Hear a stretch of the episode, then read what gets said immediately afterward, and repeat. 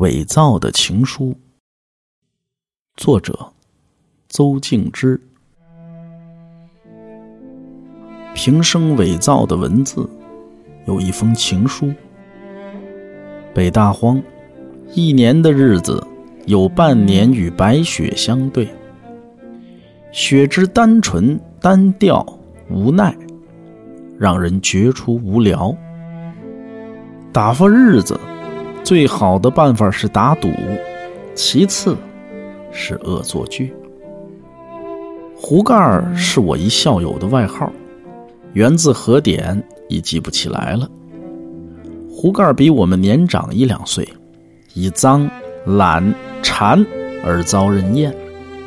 壶盖儿身上养了不少虫，以虱子为多，这是地面部队；臭虫次之，算坦克部队。跳蚤又刺，是空降兵。壶盖因虫累赘而面色苍白，终日坐在那儿，将手探入衣服内，清点整编他的三军，时有自语似的演说如如而出。壶盖大多数精力都用来对付那些虫子了，生活变得消沉落寞。想伪造一封情书给他，是我另一位校友烧鸡的主意，大概是想对其低落的情绪有所启发。主意出了，写由我来。当年并没有见过《情书大全》《席慕容诗集》类的书，只有凭空造句。为生动起见，借用了一些当地的俗语和语气词，还记得其中的一些文字。某某某，你这小伙儿真不错。俗话说，浇花要浇根，教人要交心。你如想与我相识、相知、相爱的话，咱们某日中午在供销社门口相会。署名用了当时很流行的“知名不惧”，全文广用感叹号。烧鸡读完后很觉不错，为表示对我文字的亲近，买了一瓶劣质的草籽酒奖赏我。追溯起来，那该算我挣的第一笔稿酬。情书放在了壶盖脏而乱的铺上，大家边打扑克边留意他的种种举动。他进来后的大致过程如下：进屋。爬上上铺，发现情书，惊讶，坐读一遍，躺读一遍，呆想呆看再一遍，收起情书。此时，有光彩从脸上溢出。接下来的几天，壶盖大烧热水。洗煮自己的被褥和衣裤，因颜色相互感染，宿舍中晾满了色彩可疑的裤褂。此间，他去外联筹借到了一件呢子外衣、一双懒汉鞋和一副皮手套。大家知道，他在为那个虚假的相约而狂热的准备着。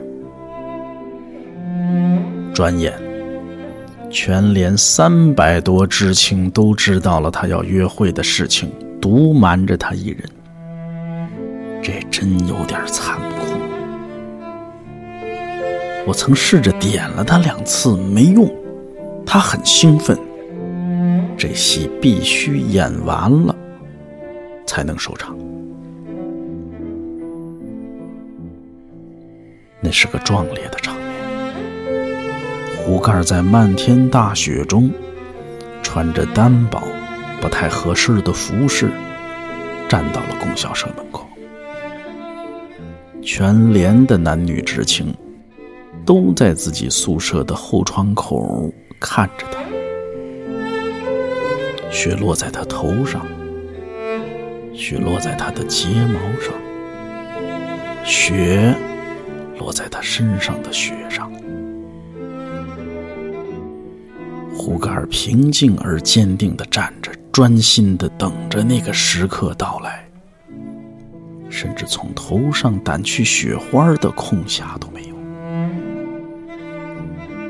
他被单纯的雪染白着，坚定的准备站成一尊雕塑。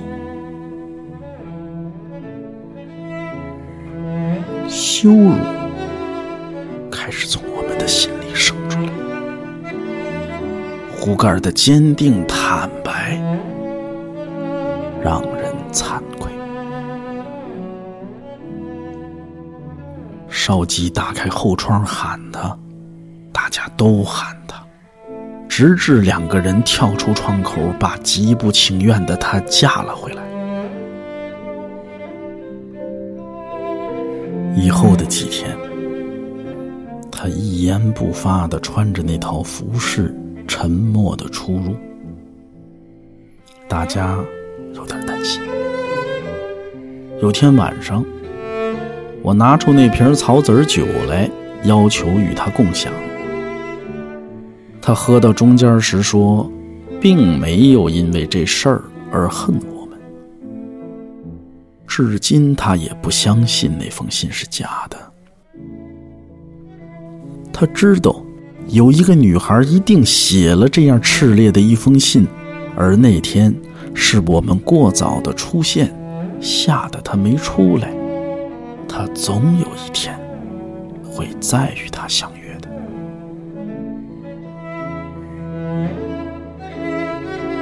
没什么该劝慰的了。他活得很坚定，同时心里有了期待，而我们